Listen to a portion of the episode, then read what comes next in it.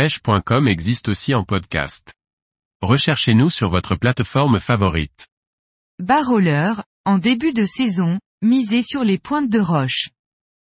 Par Guillaume Fourier. La saison de la pêche du bar démarre entre avril et mai selon les régions. Pour prendre les premiers poissons au leurre, les pointes de roche de l'estran sont une valeur sûre. Les zones de roche caractérisées par quelques pointes et autres obstacles qui perturbent la régularité des courants sont des secteurs bien connus pour rechercher le bar. Situés sur une côte rocheuse, à l'extrémité d'un cap, à côté d'une plage, ils sont faciles à identifier. Pour pêcher méthodiquement les pointes de roche, il convient de comprendre pourquoi les bars y passent, quelles proies y sont présentes et où sont les éléments topographiques qui attirent et fixent la chaîne alimentaire. C'est à marée basse que nous trouverons les réponses à nos questions. Une fois localisé, le spot doit être bien analysé du point de vue de la nourriture qui intéresse les bars. À basse mer, la détection de mollusques est un premier signe intéressant.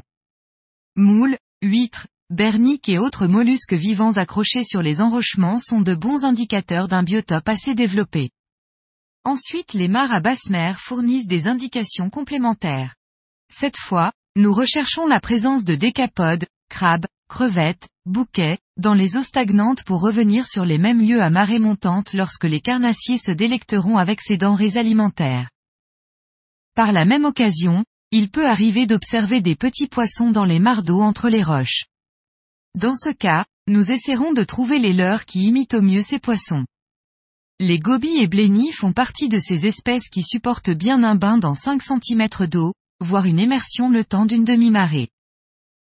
Si les indications livrées par la basse mer donnent de bons signes de vie, la marée montante marquera certainement une période d'activité des poissons carnassiers, puisque cette nourriture sera balayée par les vagues et les courants marqués et réguliers.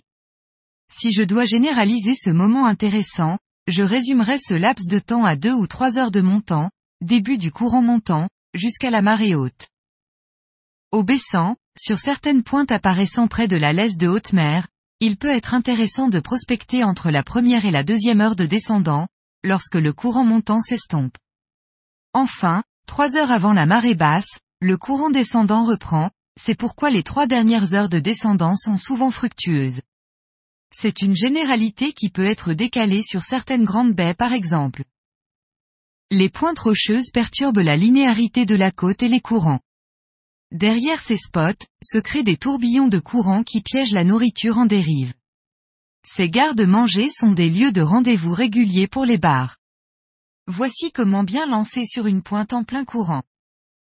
Un lancer en amont du courant 2 amérissage, arrivée du leurre en surface, 3 récupérations rapides 4 ralentir 5 récupérations lentes 6 stop.